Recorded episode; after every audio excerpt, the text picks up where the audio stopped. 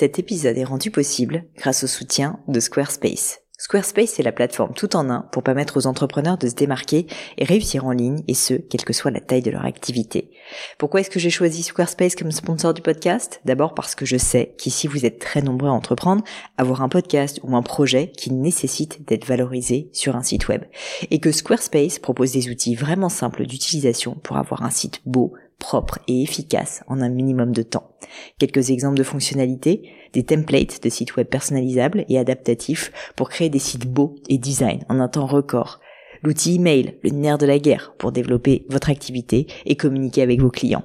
Ou encore leur outil SEO intégré pour émerger sur Google sans être un produit métier. Alors si vous voulez donner à votre business toutes les chances de se développer, je ne peux que vous recommander d'aller sur le site squarespace.com. En plus, Squarespace vous offre moins 10% sur votre première commande de site web ou de domaine avec le code Pauline. N'hésitez pas et rendez-vous sur squarespace.com, code Pauline.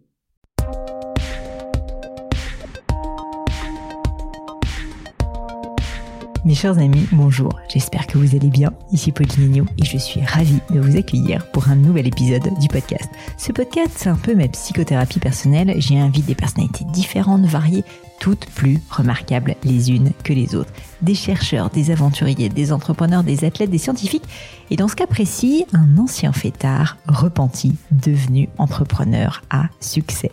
En effet, j'ai le plaisir d'accueillir aujourd'hui avec moi sur le podcast Olivier Bon, qui est cofondateur et co-dirigeant de l'Expérimental Group. Alors pour ceux qui ne connaissent pas, l'Expérimental Group, c'est tout simplement l'une des grandes success stories des dix dernières années dans le milieu de l'hôtellerie et de la restauration. Vous avez certainement entendu déjà parler de l'Hôtel des Grands Boulevards ou peut-être de Il Palazzo Expérimental à Venise, ou encore pourquoi pas de l'Henrietta Hotel qui est à Londres, tout un ensemble d'hôtels, mais aussi de bars, et évidemment l'expérimental Cocktail Club qu'Olivier Bon et ses compères ont créé il y a maintenant quelques années. Dans cet épisode, on a parlé de plein de sujets autour de l'hôtellerie et de la restauration, aussi de comment il avait trouvé sa voie, de comment il s'était reconverti justement et avait créé cette entreprise avec ses anciens copains. Un épisode que j'ai trouvé vraiment très intéressant parce qu'il parle beaucoup d'écoute client, de rester sur le terrain, et c'est ça certainement qui a fait le succès de l'expérimental groupe. Je vous souhaite évidemment la meilleure écoute possible. N'hésitez pas à envoyer un petit mot à Olivier sur ses réseaux sociaux. Je suis sûre qu'il en sera ravi ou pourquoi pas à suivre et à tester l'un des hôtels de l'expérimental groupe. Mais je ne vous en dis pas plus et laisse place à ma conversation avec Olivier Bon. Bonjour Olivier. Bonjour. Je suis ravie de vous accueillir. Merci mille fois d'avoir accepté cette invitation. Je suis, comme je vous le disais juste avant qu'on commence euh, l'aventure, la folle aventure, devrais-je dire, Expérimental Group euh, depuis euh, quelques années, parce que figurez-vous que j'habitais rue Mazarine avant, et donc j'ai suivi, j'ai suivi vos aventures de près, puisque j'étais une cliente régulière, et donc j'ai vu à quel point tout ceci, tout ceci a évolué. Donc j'ai mille questions, je vous préviens. Mais avant qu'on rentre dans le détail de cette success story incroyable, j'aimerais commencer en fait par mieux vous connaître, Olivier, et donc vous poser des questions personnelles sur vous. Où est-ce que vous êtes né? Où est-ce que vous avez grandi? Comment vous étiez petit? À quoi ressemblait votre famille? Bref, est-ce que vous pourriez me parler un petit peu de votre enfance pour qu'on commence euh, dans le dur? Oui, d'accord. Non, avec plaisir, pas de souci. Donc en fait, je suis né à Montpellier, euh, comme euh, mes deux business partners. On s'est rencontrés sur les sur les bancs d'école quand on était tout petit et euh, qui est euh, une ville charmante euh, quand on est étudiant, mais qui l'est un peu moins quand on a envie d'avoir une carrière professionnelle. Donc euh, euh c'est un endroit, voilà, j'ai passé mes 20 premières années là-bas et après le bac, en fait, j'avais vraiment le envie de découvrir un peu le monde. Donc j'ai déjà avant ça, on j'ai fait pas mal de voyages et en fait, je me sentais vraiment à l'étroit à Montpellier. Et en fait, je, j'ai commencé par venir à Paris. Et euh, voilà, et mon, enfin, ma jeunesse est, euh, est assez, euh, assez un peu différent des, des autres garçons de mon âge. Et enfin, c'était ce que je partageais avec mes deux associés, c'est qu'on a été très rapidement des épicuriens pour des raisons, pour diverses raisons, probablement parce qu'on avait la chance ou pour des raisons personnelles, on était assez libre quand on était jeune. Et donc, on a eu la, la, chance de pouvoir faire ce qu'on voulait euh, dès l'âge de 13-14 ans. Et euh, c'est vrai que on s'est retrouvé avec mes associés dans une passion pour euh, les bonnes choses pour le vin, pour comprendre quelle était la différence entre un vin cheap et un vin de une grande cuvée, de d'essayer plutôt de fumer des cigares que de fumer des cigarettes, une, une envie de faire la fête tout le temps, de découvrir les restaurants, de découvrir les les, les endroits les endroits de de des endroits de vie. Et, euh, et très rapidement on a commencé on a organisé des soirées euh, des soirées où on faisait payer les gens euh, dès qu'on avait fait du dès qu'on faisait un profit on, le dépensait dans un restaurant dans un restaurant gastronomique. Enfin vraiment c'est qui nous a réunis et c'est ça a été ma jeunesse a été comme ça mélangée d'envie de, faire la fête de découvrir le monde de, de prendre parfois un sac à dos et de partir avec mes mes associés dans des voyages en France parfois plus loin en Italie parfois en Espagne euh, juste parce qu'on a toujours eu un peu l'envie de découvrir euh, le, le reste du monde. Voilà. C'est hyper intéressant parce que euh, ça va à l'encontre d'une image de l'entrepreneur, vous savez, qui est né avec vraiment cette envie de travailler toute la journée, de jamais s'amuser. Je trouve ça assez génial de se dire que en fait, c'est justement parce que vous étiez épicuriens tous les trois bah, que vous avez aussi bien réussi, probablement, parce qu'en fait, c'est pour vous êtes vos propres clients, quoi, d'une certaine manière. Ouais, tout à fait. Mais, euh, mais, mais pour vous, euh, si on revient à cette euh, histoire justement que je trouve très intéressante de, de, de joie de vivre et d'expérimenter, donc je comprends mieux aussi le, Le, le, nom de l'expérimental group, qu'est-ce qui a fait que vous avez eu cette envie enfin, Qu'est-ce qui a fait que justement, plutôt que de fumer comme tous les jeunes de 13 ans une cigarette, vous êtes orienté vers des cigares Qu'est-ce qui a fait que vous aviez envie de boire des bons vins Qu'est-ce qui a fait que juste vous aviez un goût pour les bonnes choses, les belles choses de la vie? Eh ben, je sais pas. C'est euh, non mais c'est non mais aujourd'hui je, je je sais pas. Alors moi j'ai enfin probablement le, le enfin probablement le, le, cadre familial qui font que euh, mon associé Romé son son père était un était un enfin il aimait beaucoup les bons vins. Euh, moi dans ma famille j'avais aussi une culture. Mon, mon père m'emmenait au restaurant euh, quasiment tous les jours. il a toujours mm. été euh, voilà, ma mère était plutôt une femme mondaine aussi. Mon, mon associé Pierre aussi, c'était une famille de de, de terriens euh, plutôt bon vivants, etc. Donc je pense qu'il y a vraiment un, il y a vraiment un patrimoine euh, culturel, familial qui était qui était très fort. Et puis euh, nous on s'est, on, le voit parce que vis-à-vis de, enfin mes, mes, mes associés ont aussi des frères, moi aussi j'ai une sœur, enfin ils ont des, des frères et sœurs, ils n'ont pas du tout la même vie que celle qu'on a. Donc c'est probablement la réunion de nos, nos trois esprits ouais, qu'on finit, voilà exactement, qu'on s'est retrouvé dans un dans ce dans ce dans ce délire et dans cette envie de de toujours vouloir plus, de toujours faire des des, des trucs les plus les plus extravagants en termes de en termes de, de voyage, de, de sortie. Enfin, on a vraiment été comme ça. Je suis obligée de vous poser une, une question quand même. Je te ouais. de vous interrompre, mais le truc le plus fou que vous ayez fait quand euh, à cette époque. euh, j'en sais rien. Si, ah bah le truc le plus fou, c'est que pour mes 18 ans. Euh, euh, pour mes 18 ans, donc euh, pour nos 18 ans, puisqu'on a on a tous le même âge, donc c'était euh, c'était c'était dans, les années 2000 on a organisé bah, la plus grosse fête du lycée euh, qui était payée, qui était payante. Euh, c'est là c'est ce que je vous disais, c'est qu'on a fini finalement, on a fait un, gros bénéfice. On est allé dans, on est chez les frères Pourcel, qui était le seul gastro de la région.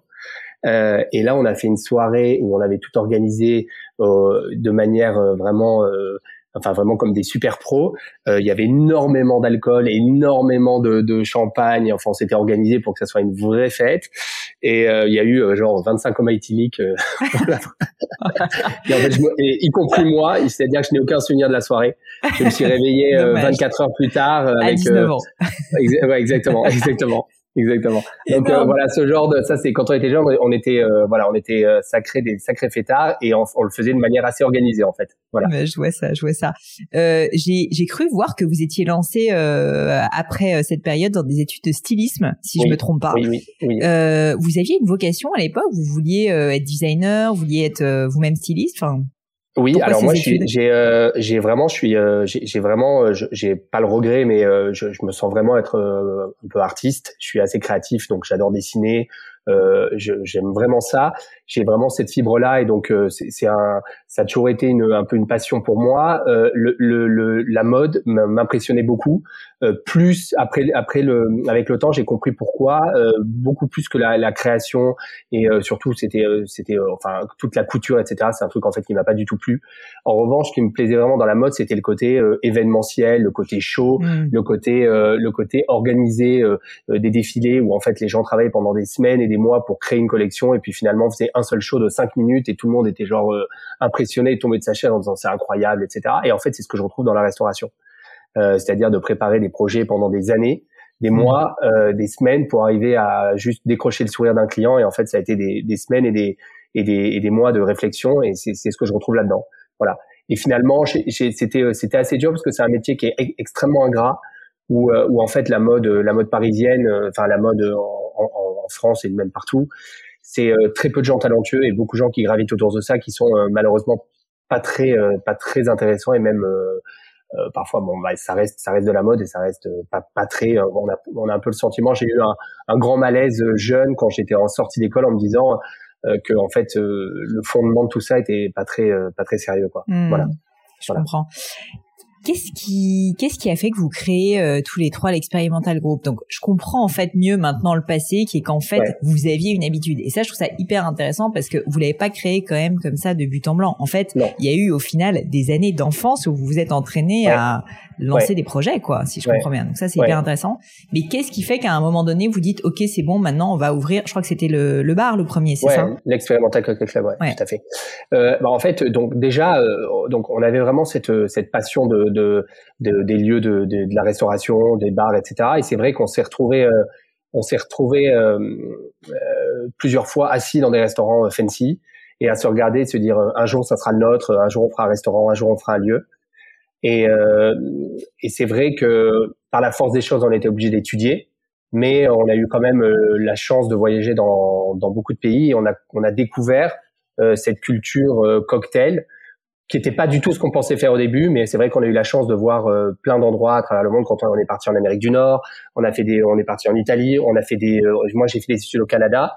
Effectivement, on a eu toujours cette, voilà, cette découverte de, de, de restaurants et de, et de lieux. Et c'est vrai que on n'avait pas l'idée de faire un bar à cocktail. En fait, euh, c'est juste qu'à la sortie de nos études, enfin, on, a c'est-à-dire qu'à un moment donné, on s'est posé la question euh, vers les 23-24 ans de se dire, ok, bah moi j'ai fait des études de stylisme, c'est pas forcément ce que j'ai envie de faire. Mes associés, euh, Pierre Charles était encore au Canada, Romé était parti, euh, il était, je crois qu'il était à Dauphine en entrepreneuriat. Et en fait, on se disait, ok, bah est-ce qu'on commence à chercher du boulot ou, ou est-ce qu'on s'y met quoi? Et en fait, on s'est dit, ça serait le moment, c'est le moment ou jamais de faire un projet et un projet qui nous, qui nous, qui, qui, qui, qui à notre sens, c'était le, le, plus logique à ce moment-là, c'était les cocktails, parce qu'en fait, on avait le sentiment que ça n'existait pas du tout à Paris. Et effectivement, on avait une énorme culture cocktail sans le savoir, parce qu'en fait, moi, j'ai été étudiant, j'étais en Floride, je buvais des Apple Martini et des Dry Martini. Euh, mes associés, étaient en, enfin, Romé était en Italie, on buvait des, des spritz et des, euh, enfin, des, trucs très classiques, très, très, très basiques, mais on avait déjà cette culture-là. Et c'est vrai que quand on rentrait à Paris, on disait genre, ah, venez, on va boire des cocktails. C'est, c'est, ennuyeux de boire des, des, des vodka pommes quand on sort, euh, voilà. Et on allait euh, malheureusement à Paris, c'était euh, au Harris Bar qui était un truc euh, hyper sympa mais hyper tradi, sans musique où il y avait que beaucoup d'anglais un peu un peu de plutôt qui étaient over over 60 et, et après les bars d'hôtel qui étaient extrêmement chers, extrêmement guindés et, et les cocktails n'étaient pas étaient pas très bons en plus. Voilà. Et c'est là qu'on s'est dit, ok, bah la restauration, on, personne nous a attendu pour faire un restaurant. Il y a des tonnes de restaurants qui sont bien. On était en pleine, c'était vraiment le démarrage de la bistronomie en plus. Et euh, par contre, il y avait vraiment un manque absolu, c'était le cocktail. Voilà. Alors comment est-ce que vous vous lancez? Parce que c'est une chose de se dire, euh, j'organise des super soirées pour mes potes, même avec 1000, 2000 personnes, et puis lancer un bar, il y a du mobilier, euh, il y a du staff. Enfin, c'est autre chose quand même. Ouais, ouais. ouais. D'ailleurs, pour la petite histoire, on a fait, pour la petite histoire, on a eu les clés du lieu. Ok. Et euh, avant de avant que ça devienne l'expé, on a récupéré le lieu comme il était avant et on a fait une fête et euh, on a invité plein de gens. C'était un peu le début de Facebook, donc on s'est retrouvé avec genre 300 personnes devant le bar. On faisait des cocktails, genre avec ce qu'il y avait dans le bar, euh, des, des, mauvaises bouteilles de rhum, des, enfin c'était l'enfer sur terre. C'était absolument dégueulasse et on s'est retrouvé à voir la police qui, qui est débarquée et qui a dit vous êtes qui? Qu'est-ce que vous faites? Vous êtes complètement genre il y a des gens ivres sur la sur la voie publique. Vous avez dépassé les heures et tout. Ils nous ont dit bah voilà vous, vous avez fait le, le bon le, le, bon baptême du feu parce que genre si vous faites une prochaine soirée comme ça, vous êtes fermé. voilà. Et donc là, on s'est dit en fait, euh, c'est pas du tout comme ça qu'il faut gérer une, une entreprise. Et là, euh, c'est vrai que ça a été un, un vrai sujet. Donc après, on, on l'a fait, on a fait le projet. Euh, donc ça a été avant ça effectivement, ça a été une longue année qui a été, qui a été très pénible, extrêmement éprouvante psychologiquement parce que donc on a on a on a cherché un fonds de commerce, on n'avait pas d'argent. Euh, c'est-à-dire qu'on a démarré avec 25 000 euros chacun, qui était du love money. Euh, donc un peu réunis à droite à gauche, et voilà. Et en fait, c'était une époque où l'entrepreneuriat c'était pas cool comme maintenant, et que Sarkozy était était au ministre de l'Intérieur, et qu'en gros c'était que, que genre la consommation d'alcool était genre en, chute libre. Et donc tout le monde allait, on allait voir tous les banquiers qui nous disaient vous n'êtes pas sérieux, vous financerez jamais, vous êtes. Et puis il y avait un côté, voilà, et même nos familles qui nous, la plupart nous soutenaient, étaient un peu là, bon bah vous êtes sûr que vous voulez être bistrotier, vous, voilà, mon, père m'envoyait des des articles de presse, euh, Ginette derrière son bar depuis 65 ans. Enfin voilà, c'était un peu, c'était assez assez difficile. Et, et en plus nous on était extrêmement motivés, donc on racontait à tout le monde qu'on allait ouvrir un bar. Et pendant un an on n'a pas trouvé de commerce, donc tout le monde se moquait un peu de nous en mode bon ça va les ça va les gars, arrêtez votre allez, bosser comme tout le monde quoi, arrêtez quoi. Et puis en plus, on a célébré des, des, des, fonds de commerce qu'on n'a jamais eu euh, euh, parce qu'on aime bien aussi faire ça. Et en fait, euh, par, par accident, parce qu'un jour on a on a cru signer un truc, en fait, on te l'a fait piquer. Mm. Donc le soir même, on appelait tout le monde, c'est une grosse fête, on a signé, ça y est. Bon voilà. Et, finalement, c'est on s'est on s'est en fait c'est assez intéressant quand on fait ça parce qu'il y a beaucoup de gens qui ont des idées précises de ce qu'ils veulent faire quand ils veulent faire un projet. Du coup, ils le font jamais. Et nous, en fait, on a pris ce lieu par vraiment par dépit parce qu'on trouvait rien et qu'il n'était pas cher et qu'il arrivait à un moment dans un quartier qu'on connaissait bien, qui nous plaisait. Et euh, il était à taille humaine, ça faisait 45 mètres carrés, etc. Et, puis le budget était, euh, était à peu près bon. Donc c'est la contrainte qui a fait que vous avez pris ce lieu, quoi, concrètement. Ouais, tout à fait, exactement. Et puis le budget euh, nous a obligés à être hyper créatifs. C'est ce que je raconte euh, beaucoup. On, a, on faisait des cocktails euh, à peu près du même niveau qu'aujourd'hui en termes de qualité et de et de et de passion et de et de et d'ingrédients. Et, et, et, pourtant, on avait une planche en bois découpée avec des trous dedans, avec des bacs gastro. maintenant, on a, on a des stations de bar professionnelles avec des trucs pour insérer les shakers, etc. À l'époque, on avait une planche, voilà, une planche en bois avec des trous. Débrouillé, quoi. Et Ouais, on s'est débrouillé avec euh, très peu de budget et pourtant l'aspect le, look and feel du bar était vraiment très cool et c'est devenu un bar euh, en fait en, tout le monde croit que ça a été un succès fulgurant. Moi je me rappelle malheureusement beaucoup de, de soirées où euh, comme comme ces, ces commerces centristes qui ont, qui ont pas de clients qui attendent devant la porte en espérant qu'un qu'un qu'un passant va va rentrer. En plus on avait joué le jeu Speakeasy ce qui est ce qui est un tout petit peu inquiétant parce que bah en fait les gens trouvent pas l'endroit. J'ai une question à ce sujet. On va être sûr de soi. Ouais, ouais faut être très sûr de soi. Et, euh, et puis tout d'un coup, euh, les gens, on a fait un énorme travail de prescription. Donc, euh, c'est-à-dire qu'on disait aux gens, bah, vous aimez pas le jean, bah, vous savez quoi, je vais faire boire du jean. Euh, ça, c'est un peu la légende de l'expérimental. C'est-à-dire les gens ont mmh. redécouvert les spiritueux. et puis, ça a, ça, a, été tout d'un coup beaucoup les expats, donc les Anglais, les Américains à Paris, qui ont découvert le lieu et qui ont dit, ok, ça y est, il y a vraiment des cocktails de haut niveau à Paris. Et là, on s'est mis à avoir une presse déjà presse lifestyle française, mais aussi de la mmh. presse internationale. Et on a vu en six mois tous les gens de l'industrie du bar international qui sont venus, parce qu'en fait c'était euh, un truc, euh, en fait personne pensait qu'on était capable de faire boire aux Français qui ne buvaient que du vin et de la bière accessoirement des cocktails comme ça. Donc euh, c'est pour ça qu'aucun aucun opérateur anglais, parce que ça fait dix ans qu'il y avait des cocktails à, Londres de, de, cette qualité, et évidemment à New York il y avait cette vague aussi des speakeasy. Personne pensait que les Français le feraient. Et puis euh, pourtant c'est devenu euh, la référence. Et puis voilà, maintenant il n'y a plus un bar à Paris qui a pas un cocktail programme.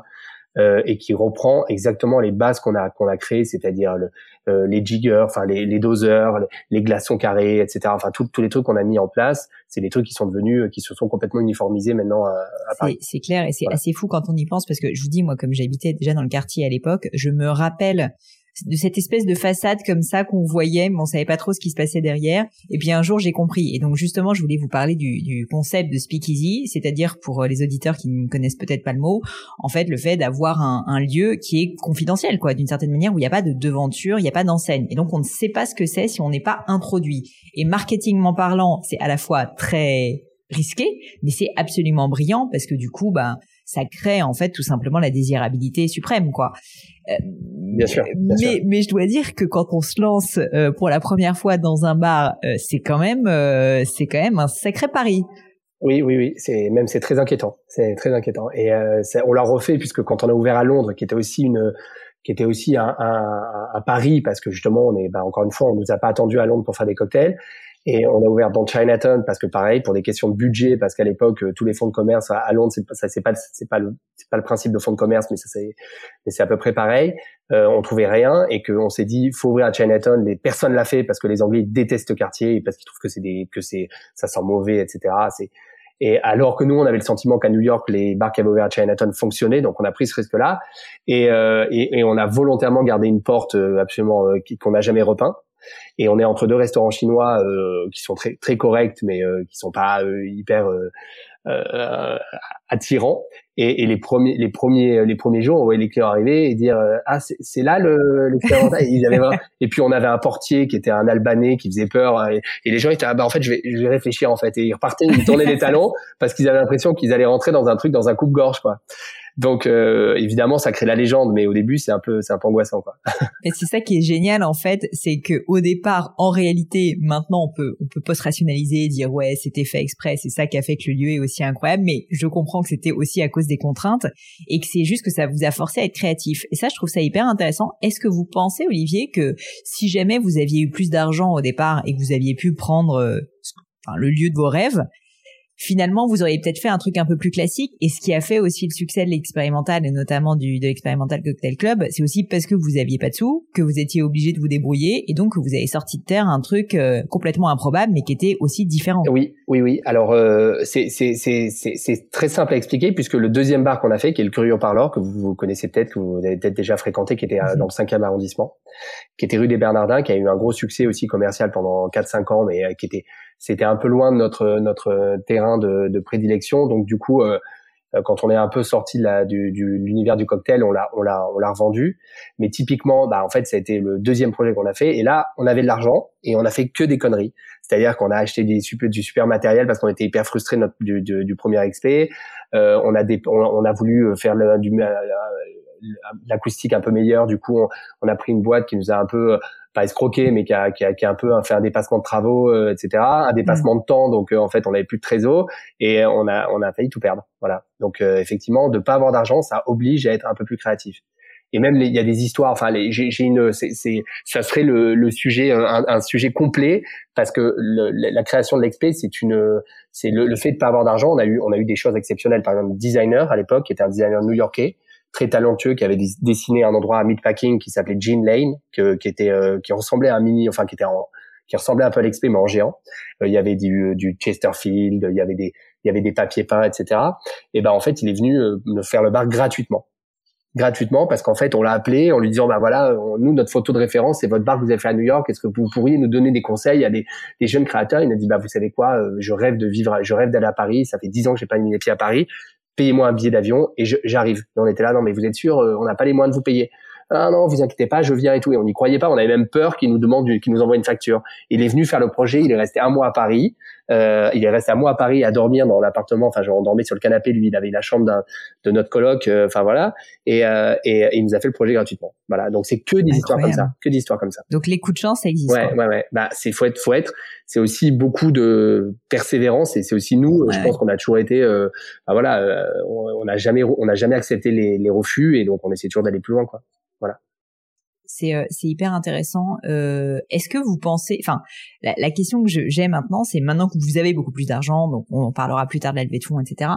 Mais j'imagine qu'il y a en, fait un, un, risque qui est de s'installer dans du confort, de s'installer dans euh, de la surenchère, un peu comme bah, finalement cette anecdote de la deuxième euh, du deuxième bar qui aurait moins bien marché parce que vous avez essayé de trop bien faire, quoi, d'une certaine manière. Du coup, comment est-ce que vous faites aujourd'hui pour euh, essayer de rester euh, entrepreneur dans l'âme et euh, continuer à vous étonner vous-même, vous surprendre vous-même et finalement prendre des risques? Il y a, deux choses, c'est qu'en fait les, risques sont moins risqués puisque en fait on a du parce qu'on a on a on peut se permettre par exemple de tenter des trucs et euh, si ça marche pas de les de les, de les rétablir au bout de, ou de changer de concept au bout d'un an. Par exemple au mm. bout de deux ans. Donc c'est ah, finalement c'est un peu moins risqué. C'est-à-dire que si j'ai un établissement si demain j'ouvre un lieu qui met du temps à démarrer euh, je suis pas, j'ai pas le, on n'a pas le, le, couteau à la gorge en disant, bah dans six mois on met la clé sous la porte. Alors ça c'est un mmh. truc. Et puis on a aussi, euh, ce qui est génial, c'est que maintenant on a des, des équipes opérationnelles et des moyens de euh, faire marcher un endroit qui, qui n'aurait peut-être pas été un succès commercial dès le début, mais parce qu'on s'adapte et on dit ok bah en fait faut un meilleur directeur, bah en fait on se gourait sur le menu, en fait faut un meilleur euh, cocktail programme et puis en fait la, la, devanture, la couleur en fait c'est pas bien et puis on, peut changer. Donc ça c'est quand même assez confortable, même si on essaye de aujourd'hui c'est vrai qu'à notre niveau euh, enfin, il y a ça qui fait que sur des petits, euh, sur des petites prises de décision, au contraire, on peut être hyper créatif parce qu'on se dit que c'est pas grave si ça marche pas, on changera. Mais après, à plus grande échelle, c'est sûr que malheureusement, on est obligé d'être un peu plus raisonnable sur des trucs. Euh, euh typiquement, maintenant, on fait que des projets, on essaie de trouver que des projets hôteliers. Et euh, maintenant, même si on a un coup de cœur pour un truc où on se dit ça serait génial en termes d'image et puis ça peut être, ça pourrait, ça pourrait marcher, ça peut être un, un succès commercial que, qui est inespéré, et eh ben probablement on va pas le faire on va pas le faire parce qu'on est mmh. obligé de rester un peu dans les clous de ce qui, à notre sens, est le bon business model sur un hôtel. On va dire qu'il faut que ça fasse 40 chambres, il faut qu'il y ait entre 40 et 80 euh, chambres, il faut qu'il y ait une partie de restauration qui fait telle taille et que si elle est vraiment beaucoup plus petite, on peut être créatif et donc trouver une solution, mais que ça va être un peu plus risqué. Voilà. Quand vous êtes lancé euh, initialement avec l'expérimental Cocktail Club, est-ce que vous aviez déjà la vision du groupe ou est-ce que elle s'est construite avec le temps quand vous avez commencé à faire vos premières armes? On est, euh, on a eu toujours eu la folie des grandeurs, donc oui. Euh, c'est euh, l'anecdote que de la sœur de Pierre Charles, que, enfin qui est, je, alors je sais plus quels sont exactement les termes, mais euh, mais à un moment quand on cherchait à entreprendre, il, regardait la télé sur le canapé, il disait mais fais des choses, va faire des trucs. Il était non mais tu sais pas ce qu'on va faire, mais en gros je, je, perds même pas de temps à aller essayer de trouver des jobs et tout parce qu'on va faire un truc exceptionnel. Il avait déjà l'ambition de, de de créer un truc énorme. Elle se moquait un peu de lui. Et euh, alors on l'avait. C'est vrai que quand on se retrouve à être euh, derrière le bar à faire, euh, parce qu'on faisait tout au début, parce qu'on n'avait pas de personnel, et, et de voir des moments où bah il y a des jours où on faisait zéro, zéro euro chiffre d'affaires, et, et, là tout d'un coup l'avenir est un peu moins un peu moins glorieux quand on se dit ok bah est-ce que est-ce qu'on s'est pas planté quoi? C'est sûr. Mais mais c'est vrai qu'on avait cette ambition là par exemple ce que je dis souvent aux gens parce que on pose souvent la question ah qu'est-ce qui vous a appris de vouloir faire des hôtels? Je dis bah la première année c'est-à-dire en 2000 dans 2007 euh, après l'expé, on a commencé à visiter des hôtels. Donc euh, ça fait 11 ans que je visitais des hôtels parce que j'avais le sentiment qu'à Paris, il y avait aussi l'hôtellerie parisienne était euh, morte de vieillesse et qu'il y avait des trucs à faire et on, s'est rendu compte que c'était absolument inaccessible en termes pour des raisons financières parce que les fonds de commerce étaient délirants et que il y avait euh, évidemment on était beaucoup trop petits pour se lancer dans ce genre de projet et on n'aurait pas le backup financier. Mais déjà on, on avait le sentiment qu'il fallait révolutionner un peu l'hôtellerie parisienne. Voilà Comment est-ce que vous avez fait justement pour vous lancer? Parce que pareil, même question précédemment, c'est une chose de se dire je vais ouvrir un hôtel et même d'identifier le lieu, et puis ensuite de le financer, de trouver le staff, de, enfin, de, c'est un autre métier quand même l'hôtellerie parce que c'est 24 sur 24 quand même. Oui, mais c'est le métier le plus simple de notre de, de l'hospitality. Alors il y a, y a ah plusieurs choses, c'est que nous on a été euh, pareil, ça c'est beaucoup mes associés qui ont un background plus finance. On a, on a été euh, pour tout ce qui est, enfin pour tout ce qui est financement, on a été hyper créatif on a tout essayé. Quoi. On a eu des, on a de la, du financement bancaire classique en bon père de famille.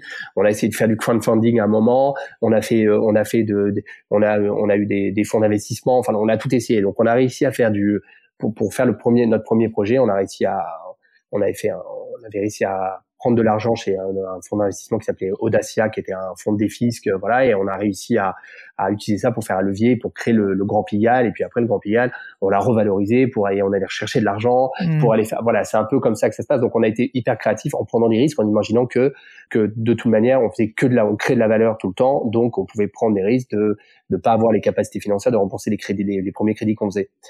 Euh, entre temps, ce qu'il faut imaginer, c'est que on a fait de la restauration aussi. On a eu quelques succès de restauration euh, euh type Beef Club, qui a été un truc pendant huit ans euh, d'une violence parce que c'était extrêmement, il y a beaucoup de monde, puis il y a le bar en bas, etc.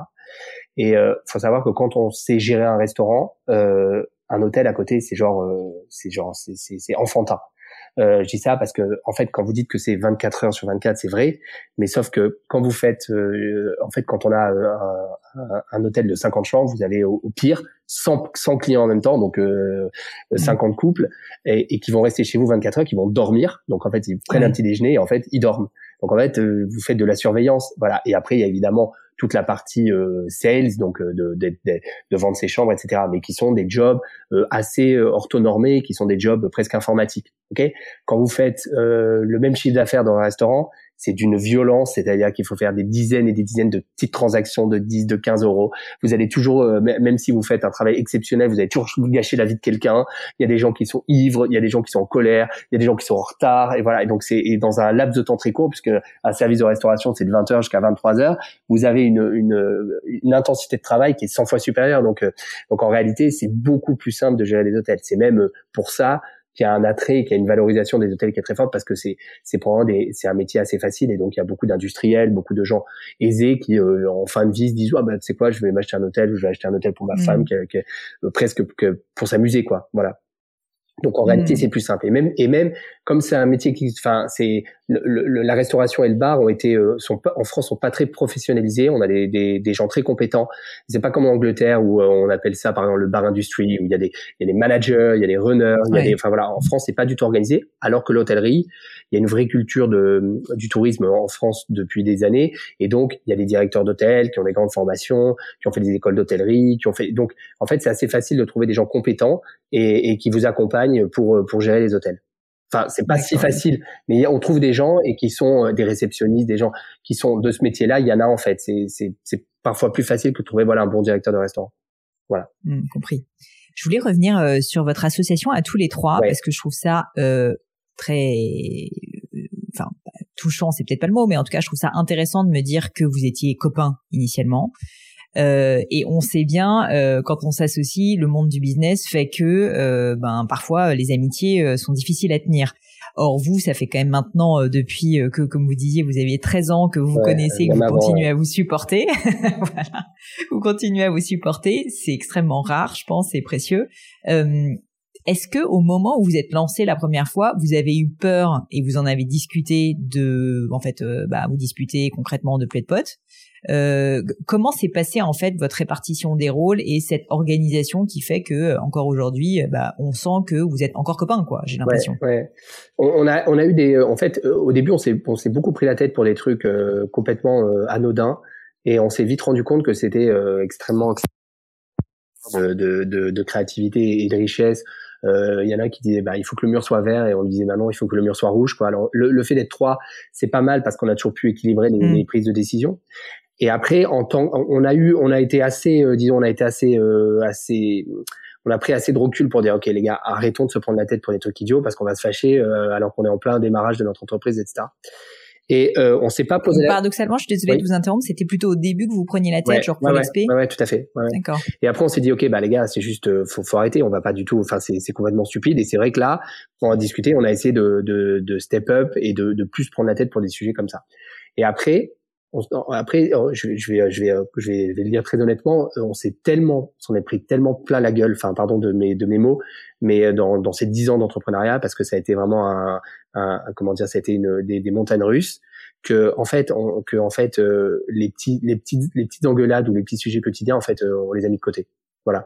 Et en fait, on a mmh. été face à la, face à des difficultés tellement difficiles, enfin tellement insurmontables, qu'en fait, on s'est, on, on, a, on s'est toujours rapproché en fait.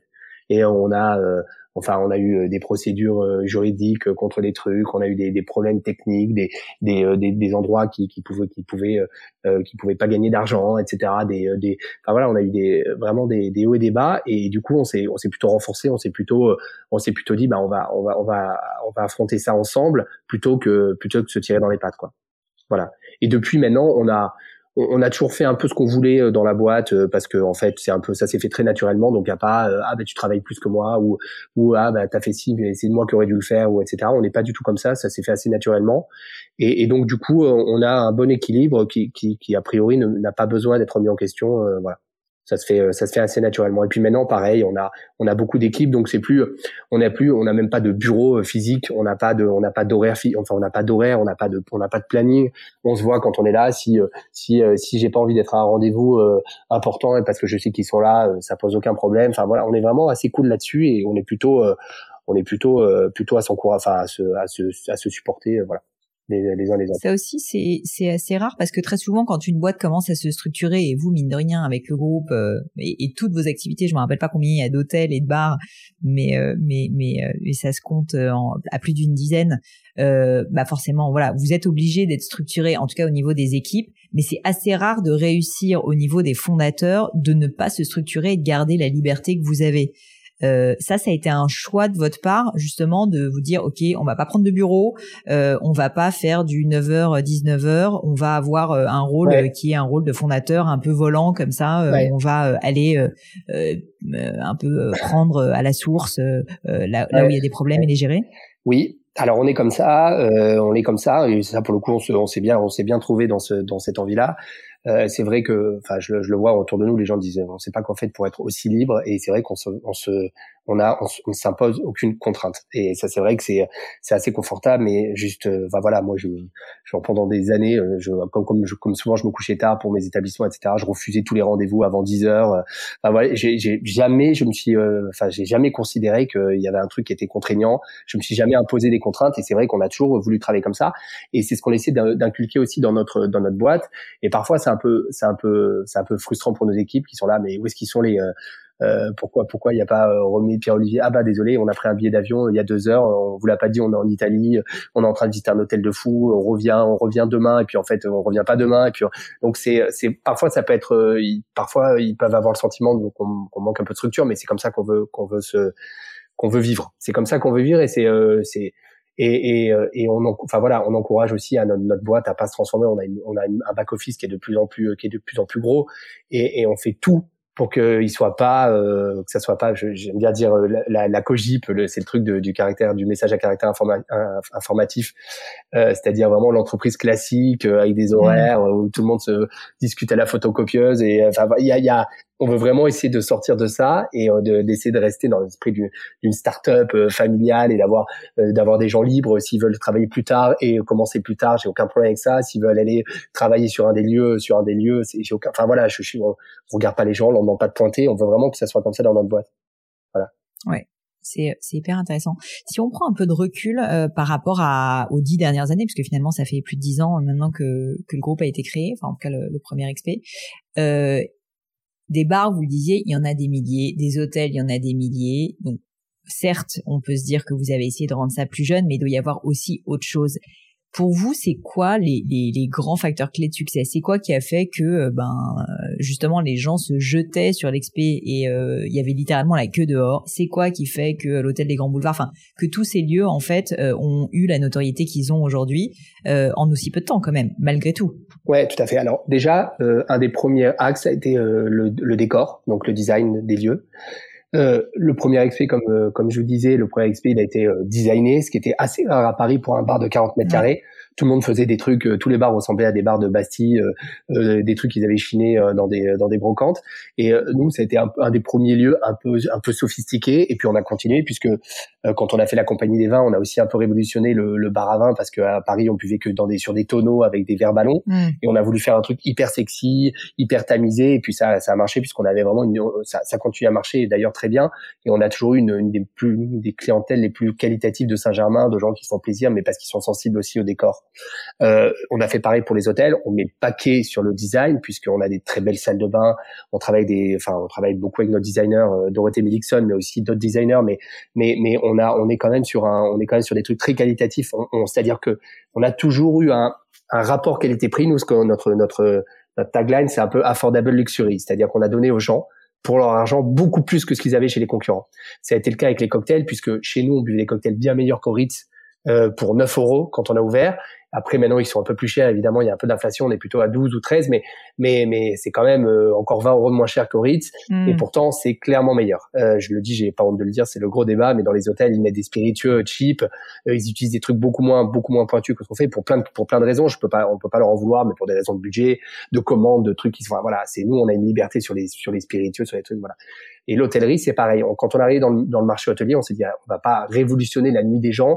Il y a déjà une vague de boutiques hôtels, etc. Donc, on, on, on, a essayé de faire des chambres avec énormément de respect pour le client.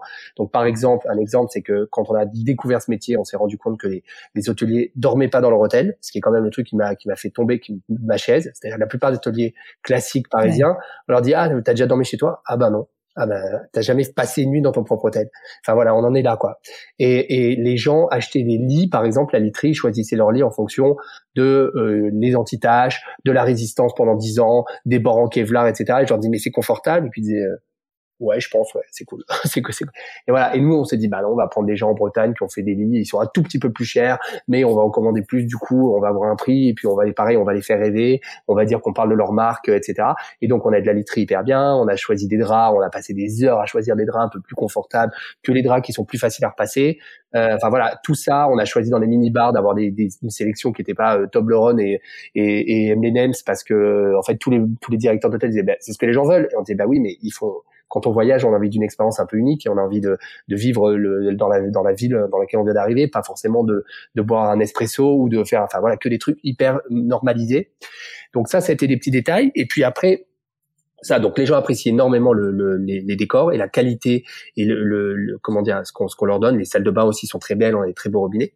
Puis après, on a évidemment un strong, euh, enfin, pardon, je fais des anglicismes, un gros programme F&B, donc euh, de restauration de bar et de, de, café aussi, qui est hyper important. Ça, c'était évidemment notre marque de fabrique, c'est-à-dire que où vous alliez dans nos établissements, vous savez que vous, vous, boirez des bons cocktails. Il y a une carte des vins qui est toujours de entre 300 jusqu'à 500 références en fonction de la taille de la cave, avec des, des petites trouvailles jusqu'à des grands crus. Enfin, ça, on a vraiment un programme de vin hyper fort. Vous, vous boirez toujours un bon café. Et même en chambre, qui sont des machines euh, style, type Nespresso, on a un blend spécialement pour nous avec des capsules, en plus des capsules compostables, etc., qui sont qui, qui, qui sont un café qui change un peu. On prend un producteur euh, de, de Paris à Londres, on bosse avec des gens qui sont à Londres pour euh, juste pour pour qu'il y ait un goût euh, un peu différent que si vous avez que celui que vous avez à la maison quoi. Et ça c'est les petits détails qui ont fait notre succès. Et puis après avec le temps, on a compris un truc que qu'on n'avait pas compris avant, que qu'en fait qui a commencé au premier ECC, qui est notre service, qui est en fait un, un service hyper pro mais hyper décontracté que en fait euh, tous nos serveurs en fait maintenant à travers le monde ils se ressemblent. Euh, ils se ressemblent toutes nos équipes de service tous nos directeurs tout, tout ils ont ils ont un peu la même philosophie. D'ailleurs c'est un truc assez génial parce que quand je vais dans mes bars et qu'il y a un barman qui vient de commencer euh, et que qui ne me connaît pas il me dit il me sort des phrases que je sortais à l'expérimental il y a 14 ans voilà. Donc ça, et, et c'est pas moi qui l'ai, c'est pas moi qui l'ai appris. C'est-à-dire qu'il y a vraiment, on a, on a créé un espèce d'ADN et qui fait que en fait, les gens, ils rentrent dans un lieu, les gens qui sont pas sensibles au design, ils rentrent dans le lobby d'un hôtel. Et puis euh, il y a quelqu'un qui leur parle, et puis ils s'approchent, et puis ils regardent le menu, ils regardent le graphisme, etc. Et puis ils font, on est à l'expérimental.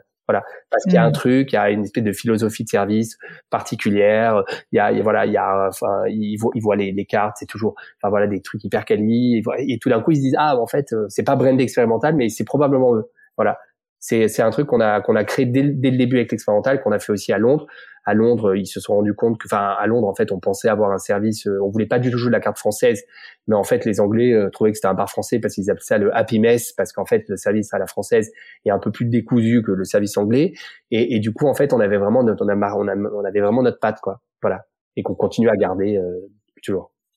Je voulais justement évoquer le fait que chaque lieu a son identité propre et euh, ben à la fois c'est génial parce que on a toujours une surprise quand on arrive dans un nouveau lieu et c'est un peu ces espèces d'hôtels boutiques ou ces restaurants boutiques qui font que on se sent pas dans une grande chaîne où on est un numéro parmi d'autres donc euh, clairement dans l'air du temps est très intéressant. En même temps, c'est aussi beaucoup plus de travail de votre côté, je peux imaginer, parce qu'en fait, à chaque fois, il faut quand même un peu réinventer le design. Je voulais parler justement de cet aspect design parce que vous l'avez évoqué comme euh, une grande force et clairement, enfin, si n'importe qui est rentré dans un de vos lieux, je pense qu'on sait tout de suite que euh, il se passe quelque chose au niveau design et que c'est extrêmement travaillé.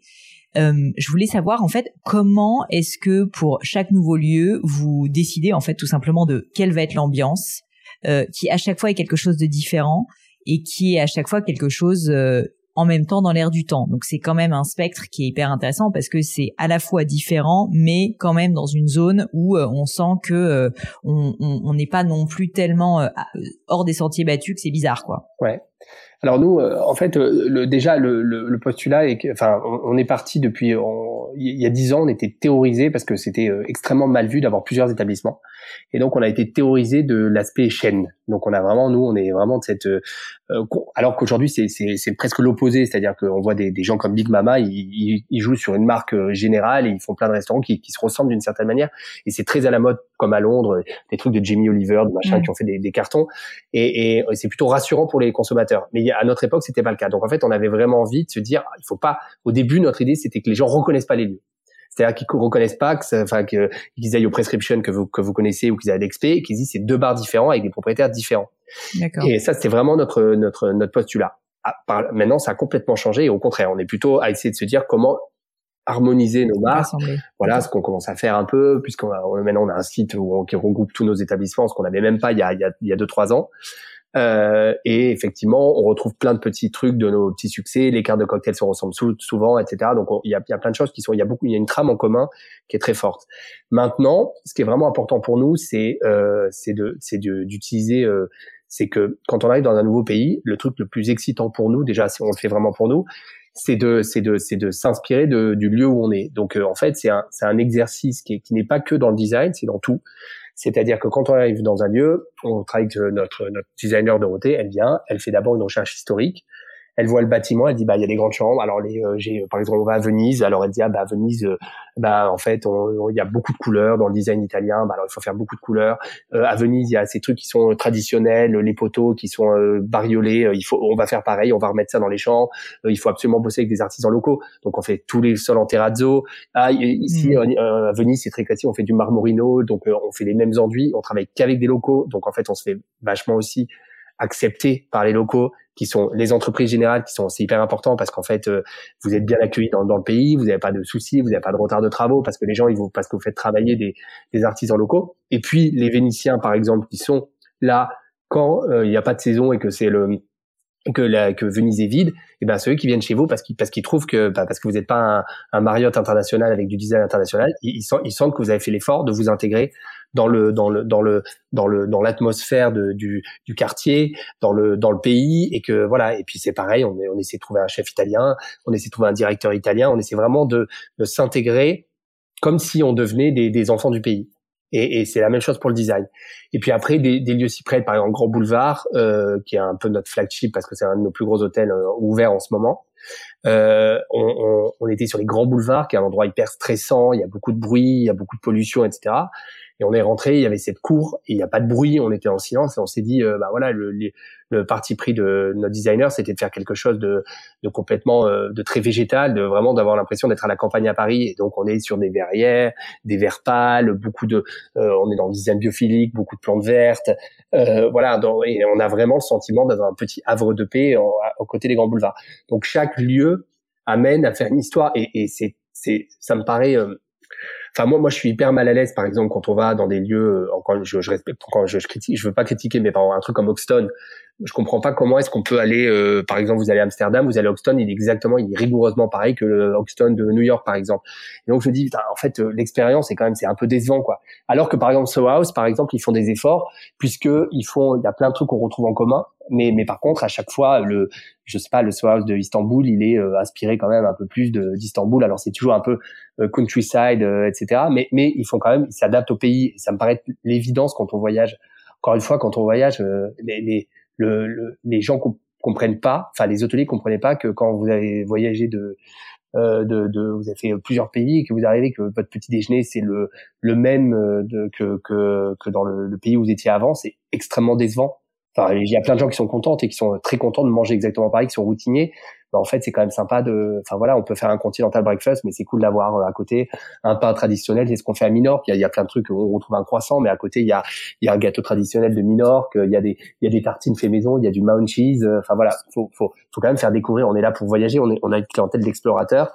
Et, et, et, donc ils ont envie d'explorer. Ils ont pas envie de, ils ont pas envie de se reposer sur leur laurier vous, vous restez justement aussi dans une, un état d'esprit d'exploration, parce que j'ai le sentiment quand vous parlez que vous restez extrêmement euh, euh, aux, aguets concernant euh, une veille, une veille permanente de qu'est-ce qui se fait d'être dans des hôtels, etc. C'est quelque chose que vous continuez à faire fréquemment, d'aller explorer le monde déjà. Alors bon, en ce moment peut-être un petit peu moins avec le Covid, mais juste avant, et, et notamment aussi les nouveaux hôtels, les nouveaux lieux qui s'ouvrent. Ouais. je vais alors. Je pour, plein de raisons. Je, malheureusement, il y a eu le Covid et puis c'est vrai qu'on est un peu plus busy euh, qu'avant là en ce moment avec euh, notre levée, etc. Mais, mais oui. Euh, par exemple, je pense que j'ai visité quasiment tous les hôtels à New York, enfin les, là, ceux qui sont intéressants, j'ai pas invité les trucs euh, qui avaient 100 ans, euh, voilà. Mais pareil en Californie, j'ai fait énormément d'hôtels en Californie, euh, j'en ai fait aussi au Mexique. Enfin, dès que je vais dans un pays, on va voir les hôtels, ça c'est sûr. les restaurants, avant, j'étais, on était beaucoup plus au taquet que maintenant parce que en fait, il y a quand même une, il y a quand même un peu une il y a quand même un peu une usure parce qu'on voit énormément de concepts qui sont maintenant on a un peu le disons on a un peu devenu un peu de des vieux des des non mais des, c'est-à-dire qu'on on voit beaucoup de concepts, on se dit ok, bah en fait, tu sais quoi, là, là pour le coup, j'ai suffisamment d'expérience pour te dire que dans, dans six mois, c'est mort, quoi. Enfin, parce que voilà, c'est un peu, c'est un peu, c'est un peu, c'est un peu frustrant parce que j'ai, je voulais pas être comme ça, mais parfois maintenant, j'ai un peu plus la flemme de me dire bah c'est quoi, je vais pas aller voir parce qu'en fait, euh, j'ai lu le truc, je vois ce qu'il fait, je vois le truc, en fait, euh, ça n'a aucun intérêt, quoi. Voilà. Et alors, Olivier, c'est quoi les concepts qui sont morts dans six mois? C'est quoi les grandes erreurs?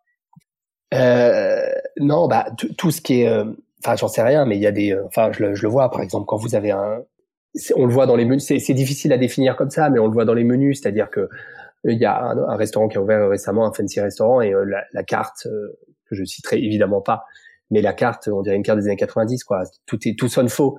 Et là, j'ai suffisamment d'expérience pour savoir que juste ça va pas plaire, quoi. Enfin, c'est-à-dire euh, un saumon snacké avec un truc. Enfin, c'est des intitulés euh, qu'on n'a pas vu, qui sont vraiment poussiéreux. Alors, à moins que ça soit un axe euh, genre, il veut faire un année 90 revival, mais je je crois pas.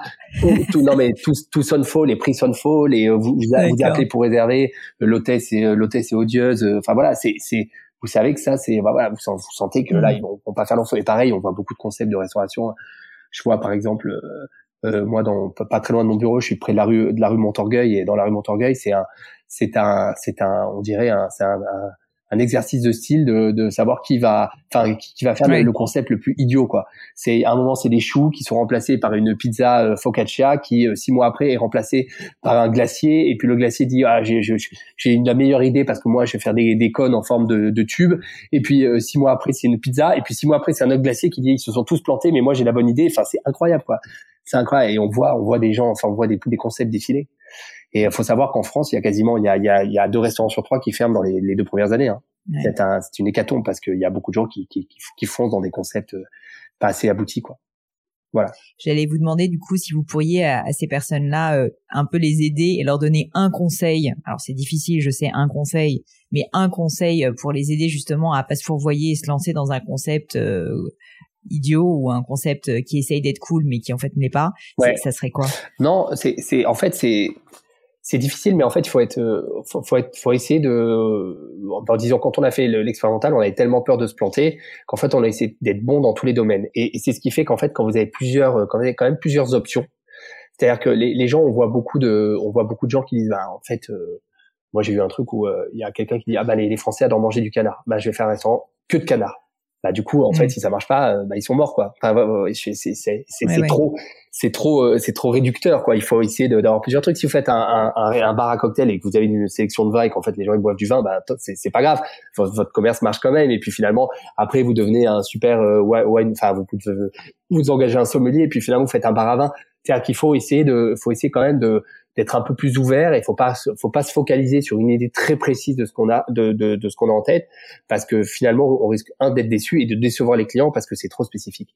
Voilà et, euh, et pareil euh, les, les, on le voit dans le design quand vous faites un truc à thème c'est aussi extrêmement compliqué parce que ça se démode très vite. Donc c'est mieux d'avoir un très joli, un très joli décor, mais qui est un peu, qui est plus intemporel que euh, faire ah bah c'est super en ce moment, faut s'engouffrer dans, euh, c'est la mode de, j'en sais rien, c'est Alstom, il faut faire tout en rouge avec euh, des trucs en, et, et les gens font ça et puis au bout de deux ans ils disent ah bah il est ringard mon bar et puis je dis oui mais vous êtes, vous avez suivi un effet de mode, c'est c'est c'est un peu cette difficulté là, mais mais encore une fois j'ai j'ai pas du tout tout ça reste très alchimique, c'est-à-dire que c'est extrêmement dur de savoir pourquoi les endroits marchent et des endroits euh, marchent pas.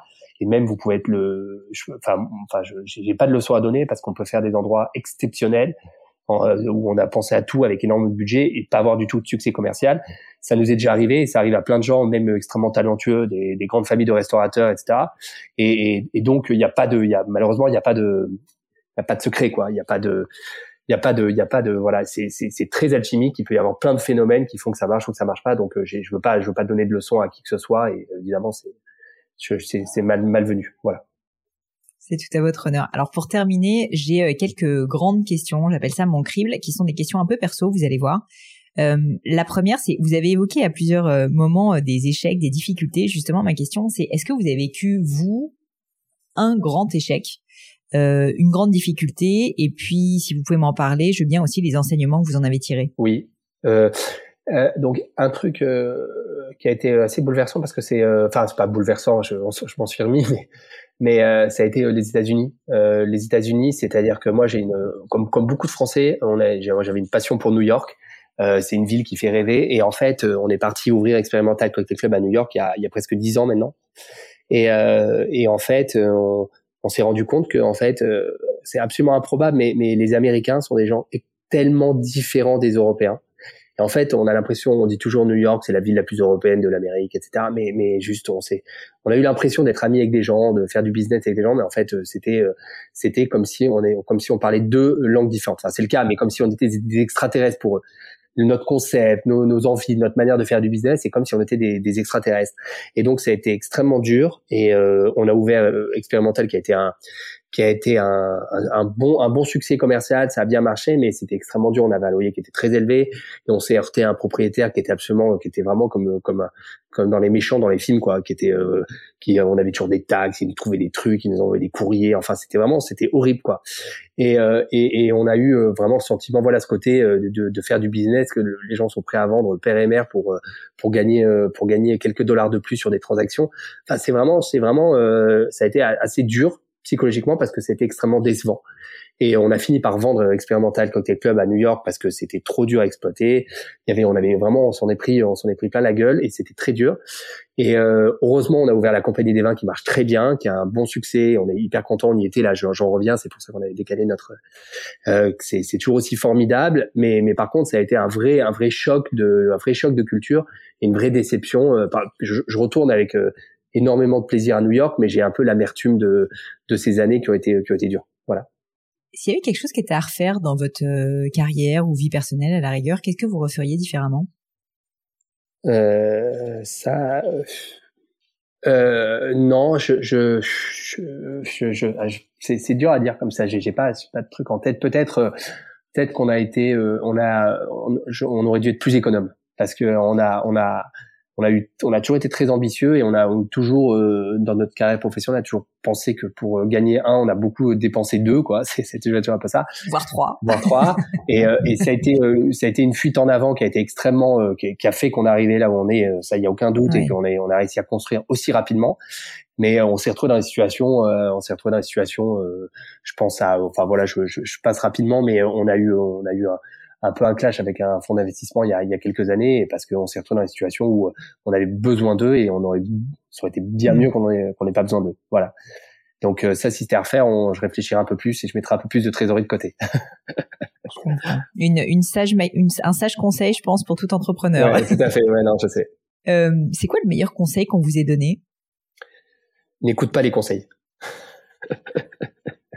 c'est exactement ça. C'est exactement ça. Et euh, c'est-à-dire qu'on sait euh, toute la toute ma jeunesse, j'ai eu des, euh, des, gens qui avaient de l'expérience, qui venaient m'expliquer la vie, et en fait, je faisais l'opposé, et en fait, ça a relativement bien marché.